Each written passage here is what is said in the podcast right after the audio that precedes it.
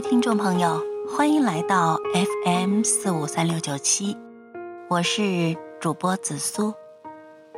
嗯，今天要在这里跟大家分享的一篇文章是：女孩，请你谈恋爱的时候带上自己的钱包。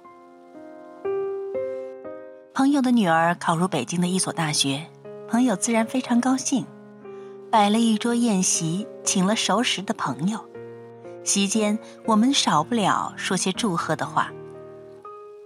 然后我问他：“现在大学生谈恋爱比较普遍，你有没有和你女儿谈过这个问题？”朋友点点头说：“谈过了，我已经表明我的态度了，不鼓励，也不阻止。”那么我又问：“那你打算一个月给你女儿多少生活费？”“呃，还没有最后决定，我打算送她到学校。”看他同学的家里都给多少钱，我再取平均数。他说道。几天后，朋友送女儿去北京。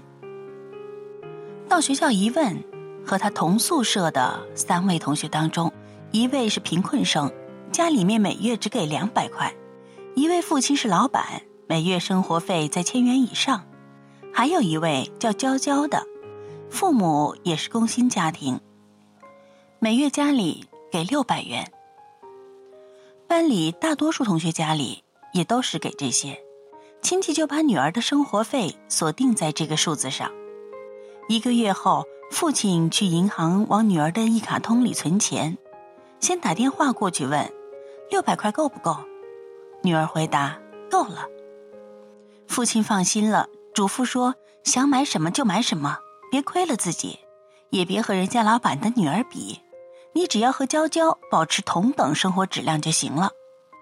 女儿听了半天不作声，父亲觉得很奇怪，就问：“怎么了？”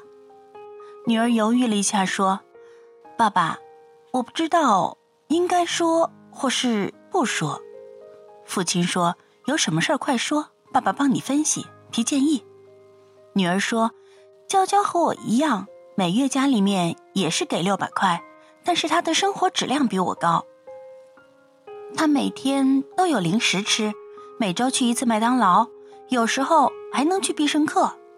父亲一算，这样的话六百元根本都不够花。他是不是去打工了？你不要去耽误学习。父亲急忙说：“没有，他没有去打工，是在谈恋爱。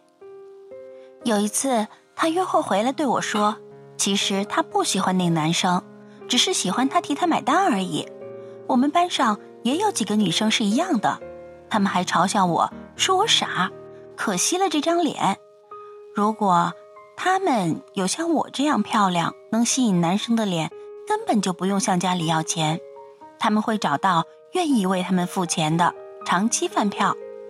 父亲愕然，放下电话，朋友一分钟都没有耽搁。